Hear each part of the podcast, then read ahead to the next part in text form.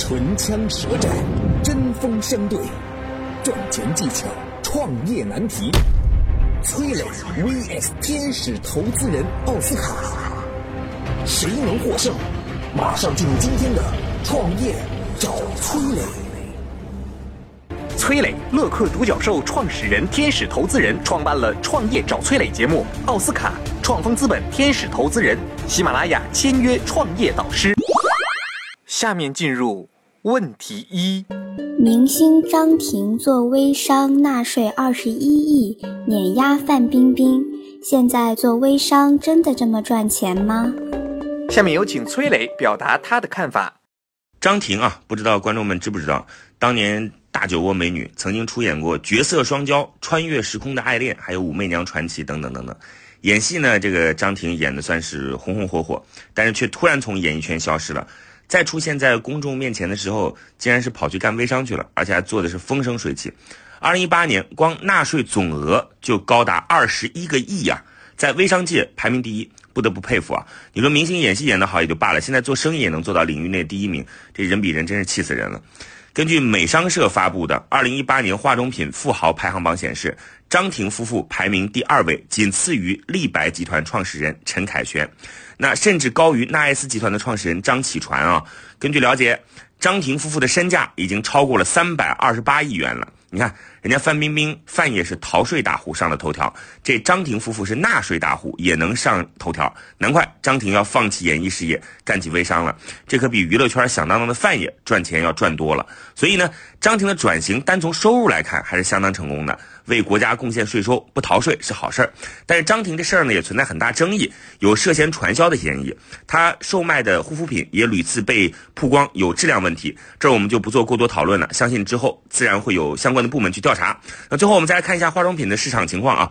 根据数据显示，二零一七年全球化妆品市场规模达到四千六百四十九点四二亿美元，同比增速。百分之五点三，在同一时期呢，中国化妆品市场增速始终是高于世界水平。二零一七年，化妆品市场规模达到三千六百一十六亿元，同比增速达到百分之九点六。全球日化用品的市场中，护肤品所占比例最大，达到百分之二十六点七五。其次呢是彩妆、护发用品、香水等等。亚洲消费者对于护肤品类的需求更为显著，尤其是美白类产品。所以说，这个市场机会是很大的。只要有好的产品，然后再配上好的营销策略啊，甚至你这个行业可以用基业长青来形容。感谢崔磊的精彩发言，下面有请奥斯卡表达他的看法。大家好，我是天使投资人奥斯卡。我们先来看这个事情啊，这个大事是做微商和缴税啊。新的电商法出来了之后，越来越多的电商和微商会，嗯，必须啊，不是越来越，是必须要正规化。那我们来看微商为什么现在啊这一两年火起来了？因为流量太贵了。你来看啊，淘宝现在大家说淘宝难做，为什么？因为赚的钱都贡献给了流量，客单价的三分之一啊都是要用来买流量。你再来看像什么唯品会啊、小红书啊啊，流量费也是要客单价的百分之三十，也就是说你的利润要在百分之五十以上才可以做啊。那什么流量现在越来越便宜了？我们来看，二零一八年的时候，微信日活用户超过了十亿。那你在微信朋友圈发个东西要钱吗？不要钱。那你要的是什么？裂变的人头，对不对？那再来看 TST 啊，从他们的官方 APP 公布的数据来看，从二零一六年至今，代理商的销售额逐渐增高，到二零五二零一六年的五月份啊，业绩已经超过了四千万，到二零一八年呢，超过了六千万，这是冠军代理商，一个人就可以卖六千万，前十名就贡献了将近三个亿左右，啊。所以我们可以看，首先张庭缴税二十亿，并非是空穴来风。那这里面的利润在于哪？我们说产品同质化的当今，已经不是说你的品牌、你的品质，因为大家做做做一样的事情都会遇到瓶颈。那渠道为王，现在最便宜的流量、最便宜的渠道就是微商。那在这样的情况下，你觉得微商有没有未来呢？我的答案是肯定的，必然有未来。而未来的玩法呢，会是私域流量。私域流量是什么意思？你不管说是在抖音也好，微博也好啊，这各种流量平台拿来的人得到的数据，必须要变成自己的，不然的话，你会发现，哎呦，平台好像迭代的特别快，以前好像还有个。开心网啊，流量特别高啊，接着呢就变成了微博，微博现在又变成了微信，微信现在又出来了，叫什么来想和他打一打的叫抖音，流量都是集中在这些流量池里面，你怎么让这些人变成你的会员？哎，他对你的信任度产生了之后，对你的产品啊，对你的产品认知，哪怕不高，他也愿意付费。微商未来一定是做人设，微商未来一定是做渠道，微商大有可为。正在听节目的您，欢迎加入我们的创业者社群“乐客独角兽”，这是国内目前规模领先的创业社群，有两万多人，分布于不同的地区和不同的行业。我们用一个小程序帮助您可以跨群进行交流，很多创业者在这里找到了生意的合作伙伴，一起组队的合伙人，甚至是诚意满满的投资人。创业啊，就是要不断的进行资源链接，用能利用的资源实现自己的目标。欢迎您加入国内领先的创业者社群“乐客独角兽”。您可以先添加我的个人微信号，下拉手机屏幕添加节目简介里的微信号即可。有关创业的问题，也欢迎您私信我，咱们私聊。感谢奥斯卡的精彩发言。下面让我们来看看各位听众有什么看法。最顶端的最赚钱。底下的都是炮灰，而且微商就是在抹杀你的朋友圈、交际圈。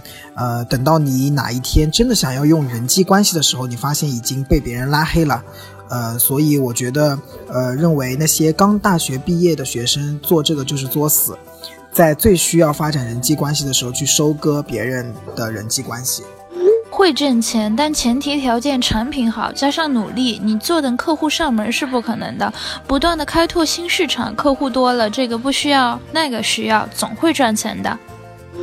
谁告诉你微商赚钱的？用自己的脚趾头就能想清楚。有什么人在微商上买东西？为什么要从微商上买呢？现在微商独家吗？不太可能。现在网购这么方便，某宝啊、某东啊、某讯啊等等等，还能在网上看销售量啊、评价啊一些细节。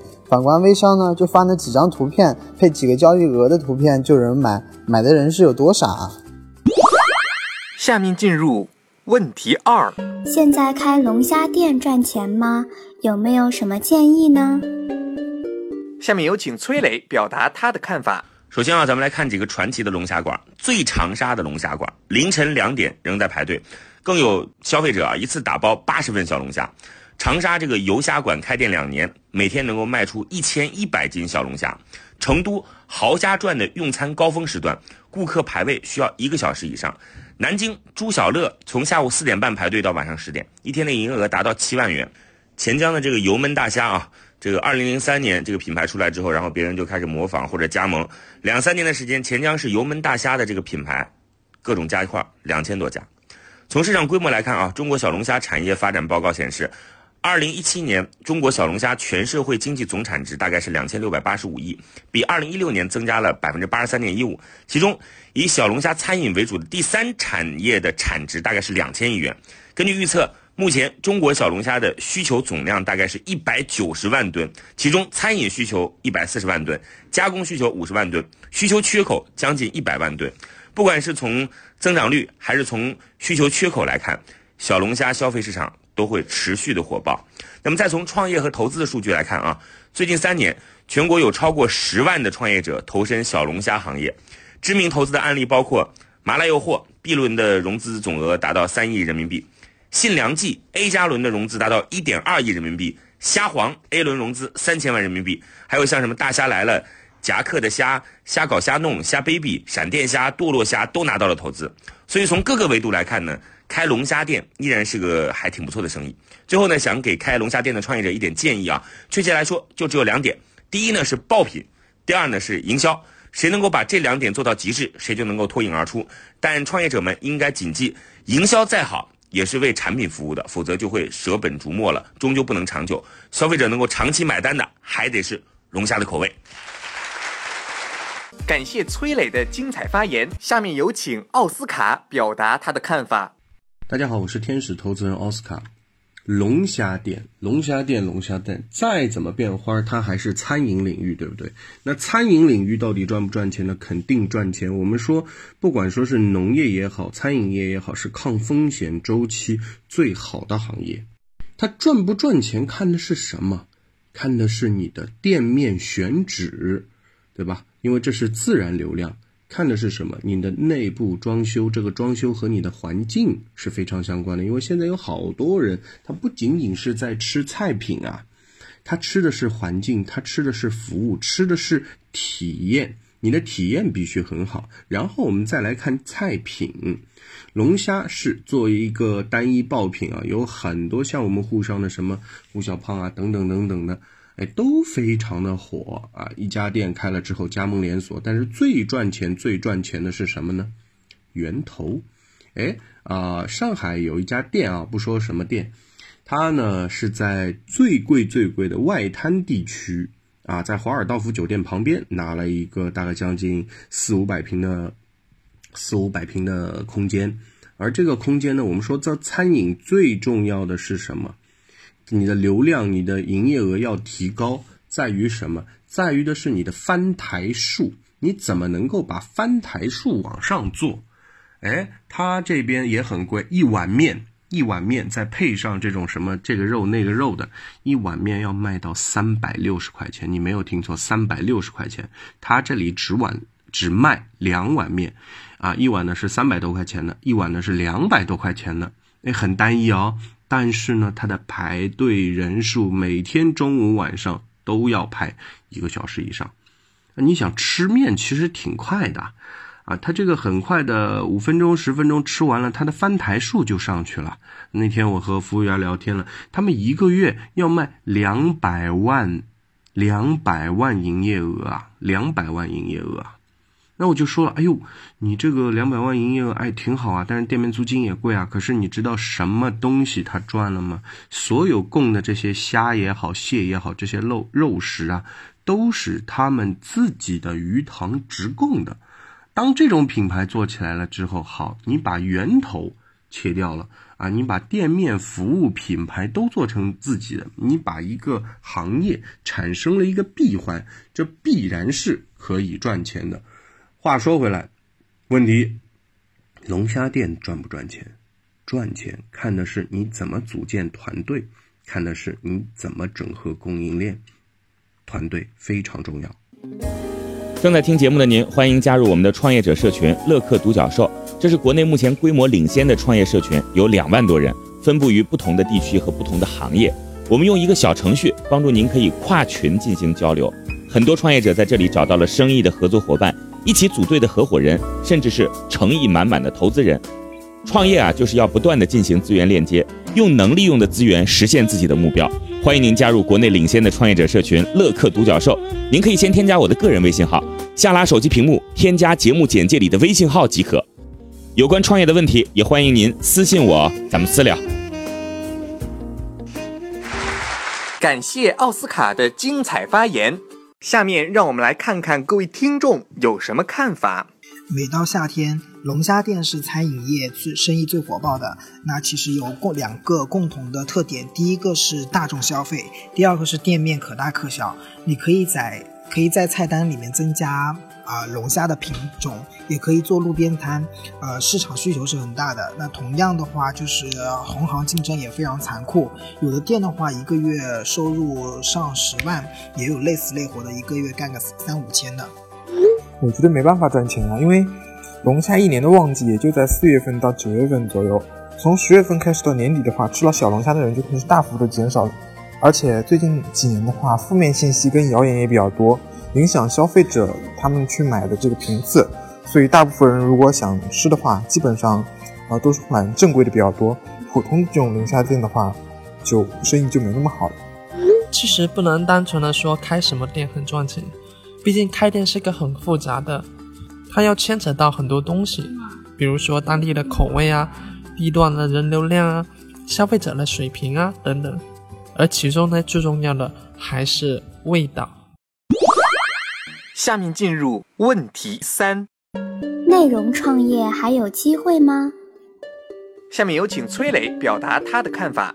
你看啊，不管是 Papi 酱广告拍出两千二百万的天价，还是咪蒙头条的软广叫价六十五万，同道大叔创始人套现两个亿，或者是二零一八年一则农妇做自媒体月入破万的报道，让山东一个名不见经传的村子真的出了名。这些故事都说明啊，内容创业的机会是一直一直都存在的，尤其是随着平台的不断变化，新的创业机会也在不断的涌现。内容呢是获取注意力和流量的最重要的抓手，流量呢又可以通过电商、广告、知识付费等模式完成变现。通过内容连接某个垂直领域，或者是细分人群，切入交易环节，提供相对应的产品和服务，将在二零一九年越来越普遍。举个例子啊，类似于像年糕妈妈，如果你是母婴领域的创业者，通过母婴内容吸引年轻的九零后妈妈，告诉他们如何带孩子、怀孕吃什么。可以聚集起一大批垂直领域的母婴用户，这些用户聚集起来之后，你就可以卖尿不湿啊，卖奶粉啊，做婴幼儿的教育服务啊等等，还可以做数字化运营。比如几百万用户里，某一个地区用户的比例非常高，你甚至可以参与儿童游乐场的经营哦，把用户导流到游乐场，这都会让内容创业迎来一个看似连边界都没有的时代。然后另外呢，我建议大家重点关注一下为老年人来提供内容服务。中国马上会有七亿这样的老人人群啊，中间至少有两亿是有钱的中产阶级，他们既有大量的闲暇时间，又有足够的消费能力。你觉得面向这部分人群的内容创业会没有机会吗？当然会有机会了。呃，最后呢，我建议大家除了图文内容之外，一定要关注短视频还有音频，像抖音日活二点五亿，快手日活一点六亿。更多的真人出镜，更好的策划选题，能够完整的讲好一个故事的短视频，在二零一九年依然会有红利，将会收取到更多的流量。呃，而在喜马拉雅 FM、蜻蜓 FM 平台上深耕的音频内容创作者，同样也会有机会。呃，蜻蜓 FM 兼董事长呃张强他认为呢，目前音频市场的覆盖率不到百分之二十，而视频和文字几乎是百分之百，所以音频这块依然会是红利期。感谢崔磊的精彩发言。下面有请奥斯卡表达他的看法。大家好，我是天使投资人奥斯卡。首先，我们先来看一段数据啊。马东在一次采访中说，内容创业真正赚钱的只有百分之五。在整个经济大环境差的情况下，没有自我造血能力的公司将会面临巨大的压力。那我们说，现在内容创业的成本其实慢慢的更加趋于专业化，也就是越来越高。啊，包括它的传播成本，包括用户的运维啊，你用户来了之后，你要运营维护啊，成本都在水涨船高。而且你这个流量要说凉凉，可能一条就会凉凉，但是你要起来的话，可能要十几二十条。那这难难在什么地方？不仅是说你的流量，另外就是你变现，你到底怎么变现？我们都说光谈流量不变现，这是耍流氓，对吧？啊，你要你要做内容创业，你肯定是要赚钱嘛。那如果说赚钱的话，我们来看那些头部啊，现在要做的人是越来越多，看似非常容易，拿个手机自拍一下，打一点字幕，好像就是一个那一条内容了，再蹭一点热点啊，好像都能起来。一条爆不难，但是你要持续的这样半年、一年、两年的这样持续做下去，你的内容创新。绝对是需要团队，这个团队是需要有底蕴的，啊，不然的话，哎，你报了之后，你没有后续跟进的内容，你没有运营维护的话，那这些流量也会白白流失的。因为万变不离其宗的是，起得快，跌的也快。那我们再来说知识付费啊，其实我一直觉得知识付费是一个伪命题，什么意思呢？知识是有体系、是有结构的，你要靠一分钟的短视频，你要靠五分钟到十分钟的音频，就把一个知识点讲清楚，就把一本书给讲清楚，这是不存在的。它一本书虽然就那么两三百页，但是里面包含的它有上下联系的。这不仅仅是一本书啊，知识是有传承的，是有连接的，是有发展的轨迹的，是吧？所以你这个内容要讲得好，求新求异、博出位的同时，你要想的是可持续发展，啊，不是说哎我玩一波流量赚了，哎行走，那你也可以呀。那你像芭比酱他们一开始出来的时候，哎一条广告卖了两千万，然后呢，前两天还在说芭比酱自己说自己房子也买不起，对吧？内容创业是有一波大势在但是在这波大势下，其实要做的内容和功课还是非常非常多的。所以我觉得内容创业不能说已经完完全全进入了寒冬期吧。呃，因为未来的网红经济也好，知识付费也好，还是相对于看好的。只是啊，难易程度上面来说，我觉得不容易。大家要入局的话，可以尝试一下，但是要花全身心的精力来做的话，要耐得住寂寞。正在听节目的您，欢迎加入我们的创业者社群“乐客独角兽”，这是国内目前规模领先的创业社群，有两万多人，分布于不同的地区和不同的行业。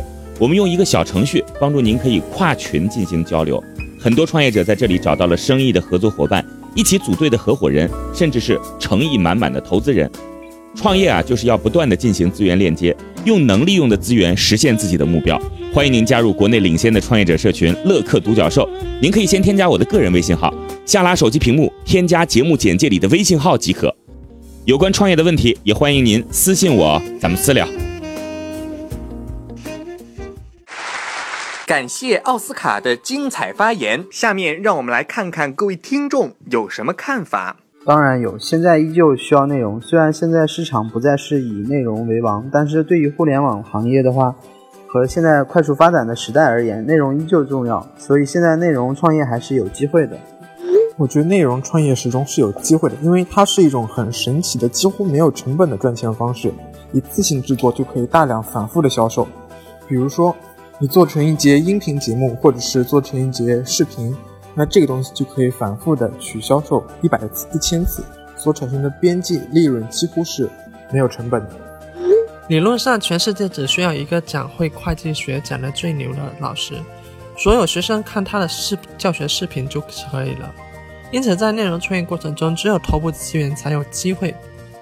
内容创业者唯一的机会呢，就是钻入一个细分的垂直领域，然后在这个领域中进行深耕细作。最后方可厮杀出一条血路。今天的节目到这里就结束了，感谢两位的精彩辩论。创业找崔磊，我们下期再会。